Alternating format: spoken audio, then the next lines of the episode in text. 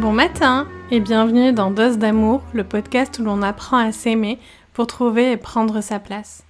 Je suis Leila Kadilouche, enseignante du cours d'autocompassion par la pleine conscience créé par les chercheurs Kristen Neff et Christopher Germer. Je suis également coach bien-être par l'autocompassion certifiée et accompagnatrice au changement. Et on se retrouve pour l'épisode 16 sur l'émotion de honte. La honte, c'est une émotion particulière qui est assez complexe et qui génère beaucoup de souffrance. Spoiler alert, l'antidote à la honte, c'est l'autocompassion. J'en profite aussi pour vous dire que le prochain cours d'autocompassion en pleine conscience commence le 27 avril et je mets toutes les informations dans la barre d'informations. Alors la honte, la définition formelle, c'est une combinaison complexe d'émotions, de réponses physiologiques et d'images associées à la rupture réelle ou imaginaire des liens relationnels. Qu'est-ce que ça veut dire? Ça veut dire que la honte, c'est une émotion complexe qui euh, comprend l'émotion de honte, mais aussi souvent d'autres émotions qu'il y a des réponses physiques, hein, on sent des sensations dans notre corps, et aussi en fait c'est une émotion sociale.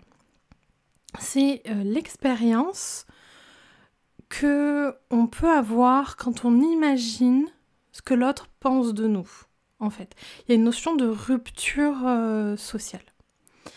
La différence entre la culpabilité et la honte, c'est la culpabilité est attachée à l'action.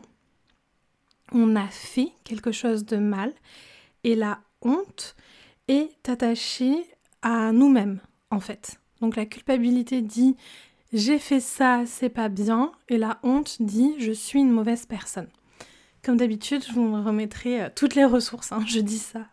Pas parce que euh, c'est moi qui ai décidé que c'était comme ça, hein, c'est parce que euh, c'est ce qui s'entend dans la littérature en psychologie. Et comme d'habitude, je vous remettrai toutes les informations et les ressources en barre d'infos. La honte a plein de visages. La honte, euh, souvent dans le cours d'autocompassion en pleine conscience, on en parle, on a euh, plusieurs euh, heures qui sont consacrées à la honte dans le cours d'autocompassion en pleine conscience. Et souvent quand on en parle, les personnes disent ah, moi j'ai pas si honte que ça. Puis quand, quand on commence à travailler dessus, les personnes se rendent compte qu'en fait elles ont beaucoup plus de honte que ce qu'elles imaginent.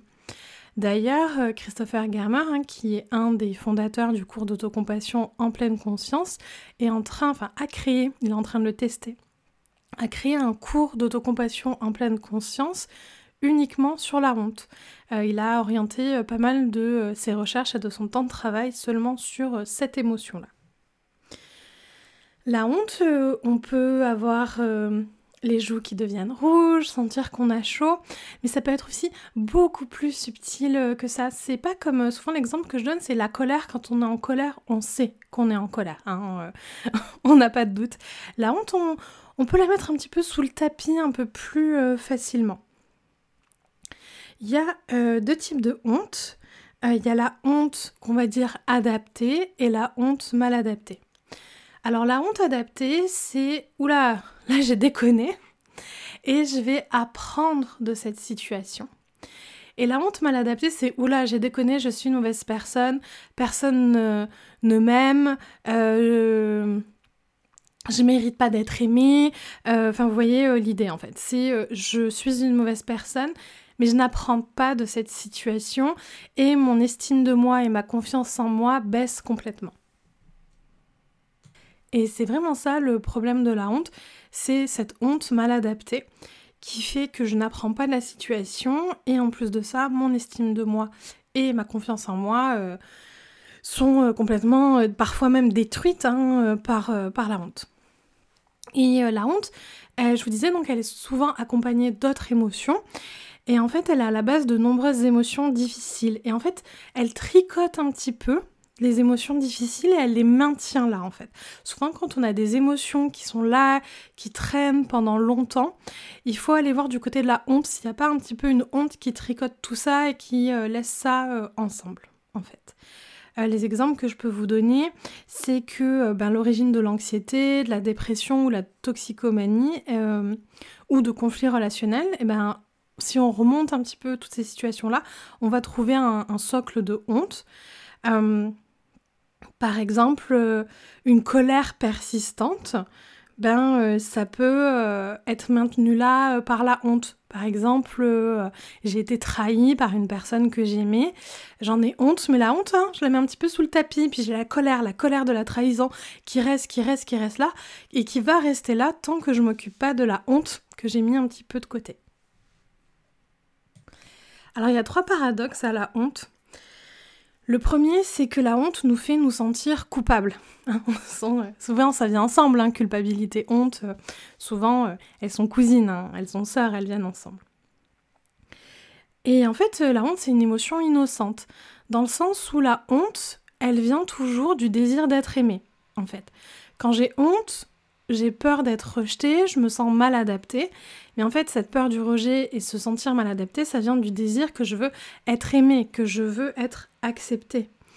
Et une première chose qui peut nous aider avec notre émotion de honte, c'est se rappeler ça, se rappeler ces racines de la honte, se rappeler que j'ai honte parce que j'ai cette envie et ce besoin d'être aimée. Et ce besoin et ce désir d'être aimé, il est universel hein, à tous les êtres humains. Nous sommes des animaux sociaux. On en a besoin. Ça fait partie même de notre survie. Un bébé humain, c'est très immature. Ça ne peut pas survivre tout seul.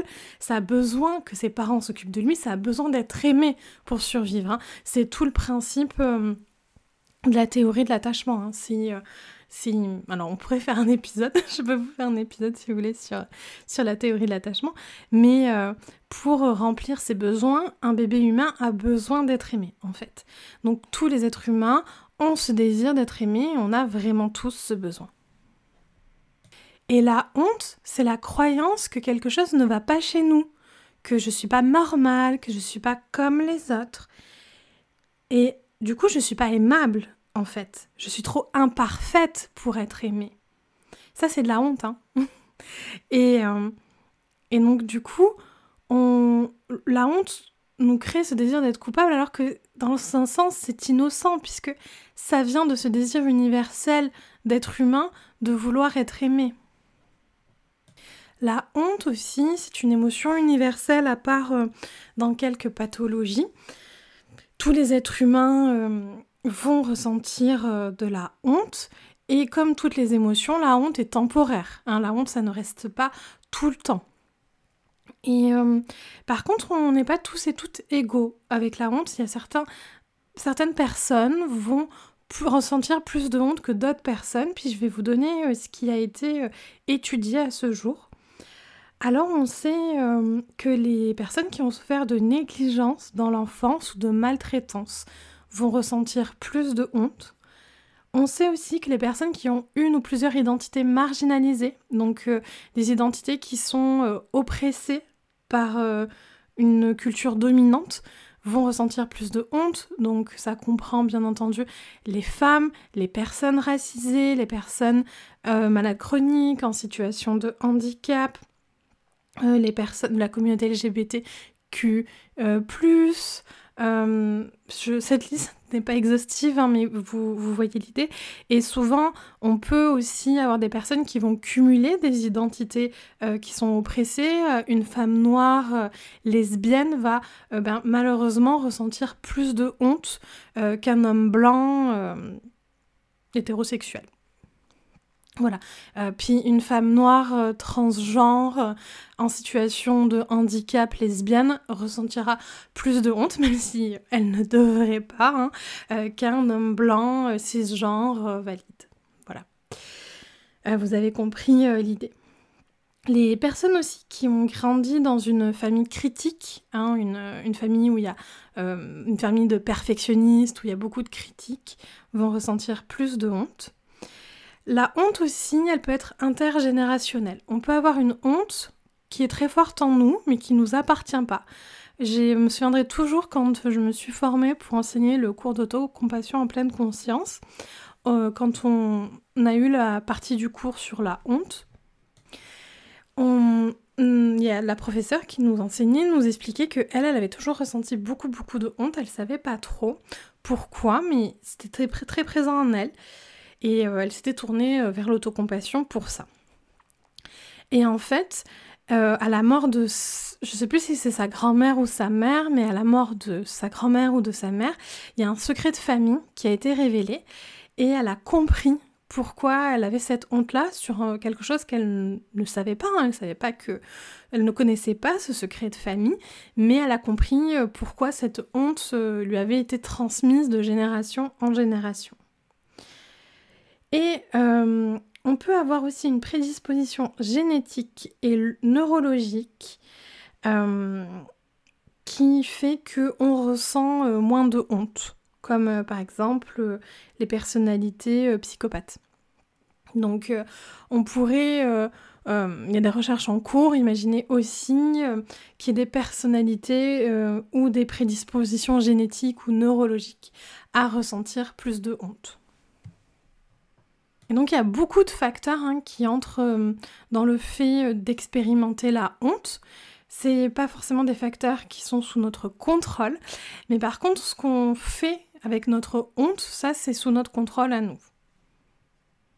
Alors très souvent, hein, ce qui se passe, c'est euh, je me sens mal, j'aime pas cette émotion, je ne veux pas de cette émotion, je ne devrais pas avoir cette émotion, quelque chose ne va pas chez moi pour avoir cette émotion ou la voir aussi fort. Ça peut euh, être ça aussi. Et euh, au final, ben, euh, je suis nulle. Et je suis une mauvaise personne. Et en fait, ça, c'est un schéma très classique hein, que tous les êtres humains ont, encore une fois. Et la honte, elle arrive aussi dans notre vie souvent quand on vit des choses difficiles lorsqu'on perd notre santé, notre richesse, notre amour, notre travail, euh, lorsqu'on souffre de préjugés, de discrimination. Et donc on passe de je me sens mal à je suis nul, en fait. Et ce qu'il faut savoir, c'est qu'en tant qu'être humain, on a tous et toutes des croyances fondamentales négatives je suis nul, je suis pas aimable, je suis un échec, je ne mérite pas d'être aimé, je suis une ratée, j'arriverai à rien, enfin vous comprenez euh, l'idée. Et en fait, euh, il y a des recherches qui ont été faites euh, là-dessus. Il y en a, je crois que le chiffre exact c'est 17 à peu près, mais souvent ce qu'on dit c'est entre 15 et 20. On est d'accord 17, c'est entre 15 et 20, mais je suis vraiment pas sûre du chiffre 17, donc retenez peut-être pas celui-là. Mais c'est entre 15 et 20. Euh, et on est bientôt 8 milliards sur Terre, et on pense toutes et toutes qu'on est trop nuls. Hein, c'est commun à toutes les cultures, à tous les pays. On pense toutes et toutes qu'on est trop nuls. Mais la honte, on n'en parle pas. Quand on a honte, on perd la connexion à l'autre. Donc on pense toutes qu'on est la seule trop nulle, ou le seul trop nul et que les autres s'en tirent beaucoup plus mieux que nous. Mais en fait, non, on pense tous ça. Et moi, quand j'ai appris ça, j'ai découvert, c'est quelque chose dont on parle dans le cours d'autocompassion en pleine conscience, et quand j'ai appris ça, j'étais à quoi? Quoi? Vraiment, tout le monde pense ça, en fait? Et, c'est normal d'avoir ces croyances-là euh, sur nous. Alors, euh, sur euh, les 15 à 20 croyances fondamentales négatives dont je vous ai parlé, on ne les a pas toutes Hein. Euh, souvent, on, peut en avoir une très forte, deux, trois, quatre, cinq, même peut-être six, sept, euh, et puis ça tourne. Bien sûr qu'on les a toutes, toutes on, peut tous à un moment de notre vie s'identifier à ça, mais celles qui reviennent de façon assez chronique, on a souvent un, petit nombre en fait. Euh, et donc pourquoi je vous parle de la honte dans un podcast sur l'autocompassion? Ben, Parce que l'autocompassion, c'est l'antidote à la honte, en fait en fait, avec l'autocompassion, on vient à la fois apaiser la honte, mais aussi remonter l'estime de nous et la confiance en nous qui ont souffert du passage de la honte. Et en fait, on restaure cette estime de soi par nous-mêmes, donc en autonomie, et sans dépendre de l'approbation des autres qui nous disent mais non, t'es génial, t'es super, euh, etc. En fait. Euh, et c'était aussi important pour moi de parler de la honte, parce qu'en fait, ce qui maintient la honte, c'est le silence. Et hum, c'est quelque chose, par exemple, je fais beaucoup sur les réseaux sociaux, de parler quand ça va bien, parler quand ça va pas bien, parler quand je réussis, parler quand j'échoue, etc. Ça permet de normaliser des expériences de vie euh, classiques, en fait, de monsieur et madame tout le monde. Et ça, c'est vrai que les réseaux sociaux euh, accentue vraiment le sentiment de honte parce que la plupart du temps sur les réseaux sociaux, on voit les moments soit un peu romancés, soit vraiment que les moments où ça va bien dans la vie des gens, et ça accentue ce non mais moi je suis pas normale parce que ma vie c'est pas ça quoi en fait. Mais en fait la vie de personne c'est ça. Et l'idée c'est vraiment de sortir euh, de cette espèce d'enjeu de perfection comme euh, si on avait signé un contrat de notre naissance, euh, je, garantis sur l'honneur que je serai toujours parfaite ou parfait, pour comprendre qu'on est un être humain et que, en tant qu'être humain, on est imparfait en fait, par définition. C'est un petit peu comme si une myrtille qui est bleue essayait d'être rouge. Ben non, c'est une myrtille, une myrtille c'est bleu c'est comme ça. Ben, un être humain, c'est imparfait, c'est comme ça. Alors on fait du mieux qu'on peut, on veut s'améliorer, on veut grandir, bien sûr, hein. en tant qu'être humain, on a ces aspirations-là, mais il euh, faut se rappeler qu'on est imparfait, ça fait partie de notre nature, en fait, et qu'on a tous et toutes ces croyances fondamentales négatives, et qu'il y a des moments de notre vie qu'on a honte, et si on apprend de ces moments-là, bah c'est ok, c'est pas confortable, mais c'est ok en fait. Et ces moments-là vont être temporaires et transitoires et on va pas se balader avec un espèce de poids lourd de honte qui euh, nous accompagne toute notre vie. Euh, puis l'idée aussi, c'est de générer une autocompassion pour soi, pour le soi entier en fait. Hein. Donc hein, on a des qualités, hein, c'est facile d'aimer ses qualités, c'est plus difficile d'accepter ses défauts et d'être en compassion avec les parties de nous ben, qui sont géniales et les parties de nous qui sont pas géniales en fait. Il y a des parties de nous euh, qu'on n'aime pas, euh, il y a des choses qu'on a faites qu'on n'aime pas. Et c'est comme ça, c'est normal, c'est le fait d'être un être humain en fait. Apprendre à s'aimer, souvent c'est ce qu'on me dit dans le cours d'autocompassion, c'est ah mais moi je croyais qu'apprendre à s'aimer c'était aimer toutes les parties de moi. Ben non, moi il y a des parties de moi je les aime pas, mais je les déteste pas non plus, c'est pas la même chose. J'arrive quand même à être en compassion avec ces parties de moi qui oui sont moins bien, mais qui sont le fait que je suis un être humain hein, et, c'est comme ça en fait. Le moment où j'enregistre ce podcast, je suis en période d'examen pour l'université. Et euh, il y a un examen, je pense pas que je l'ai réussi. Et, je pense que je l'ai pas assez préparé. Alors je vous dirai si en fait je l'ai réussi ou non. Mais ce qui est certain, c'est que je pense que je l'ai pas assez préparé. Je pense que j'étais un petit peu naïve sur euh, cette, euh, la quantité de choses qu'il y avait à apprendre. Et cette partie de moi qui a cet effet, hein, moi j'ai un biais d'optimisme euh, qui, est assez fort.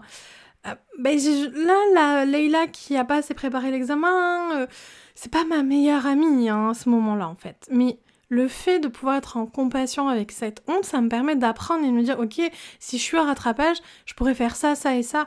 Et en fait, à aucun moment de ce processus, je me suis tapé dessus. À aucun moment donné. Sur, ah, là j'ai merdé pour telle et telle raison j'ai honte, j'apaise ma honte et j'apprends pour si je suis au rattrapage. Sur ok, on a déconné. Moi, c'est souvent ce que je me dis. Je me vois la moi de, des mois derniers qui n'a pas assez révisé cette matière et euh, la moi d'aujourd'hui. Ok, on a déconné. C'est comme ça, ça fait partie du fait d'un être humain. Je prends un temps pour m'apaiser. Et après, ok, qu'est-ce qu'on peut apprendre de ça? Qu'est-ce qu'on peut améliorer, en fait, dans ça? Et vous voyez là, tout le confort qu'on se crée, tout le confort émotionnel qu'on se crée. Vous voyez aussi très bien en fait comment l'autocompassion permet d'être meilleur, hein, de s'améliorer, de mieux réussir hein, par rapport aux bénéfices que je vous disais dans un autre épisode et d'apprendre. Et c'est ça en fait, c'est comme ça que l'autocompassion fait que les gens qui pratiquent l'autocompassion réussissent mieux. Alors c'est un chemin, hein, euh, mais euh, tout le monde peut y arriver. Alors concrètement, euh, qu'est-ce qu'on peut faire si on a honte? Alors déjà, si vous ressentez beaucoup de honte, je vous encouragerais vraiment à suivre un cours d'autocompassion en pleine conscience. Je pense que ça peut vraiment, vraiment vous aider. si vous n'avez pas envie de le faire en groupe, c'est quelque chose aussi que je peux faire en individuel avec vous. Vous pouvez aussi pratiquer la pause d'autocompassion euh, qu'on a vu, que je vous ai mis à disposition, et la tourner vers la honte, rajouter une partie, rajouter le fait de, d'identifier la croyance fondamentale négative. Ça, c'est vraiment aidant. Se rappeler que la honte, c'est, ça vient du désir d'être aimé, et euh, identifier les croyances fondamentales négatives, et après, vous pouvez partir dans la suite de la pause d'autocompassion. Je vous remercie pour cette écoute de cet épisode. Merci d'avoir écouté cet épisode jusqu'au bout. Si tu as aimé ce podcast, tu peux mettre un petit cœur ou un commentaire et le partager, sans oublier de t'abonner. Cela m'aide beaucoup et c'est la meilleure façon de soutenir ce podcast. Si tu as des questions ou tu veux simplement suivre mes projets, je t'invite à me rejoindre sur Instagram et Facebook à leila.lklcoaching. Je répondrai à tous vos messages, j'adore échanger avec vous. Tu pourras notamment savoir plus sur mes accompagnements, la formation Dose d'amour pour apprendre à mettre de la joie et de l'apaisement dans sa vie, et les dates des prochains cours d'autocompassion en pleine conscience.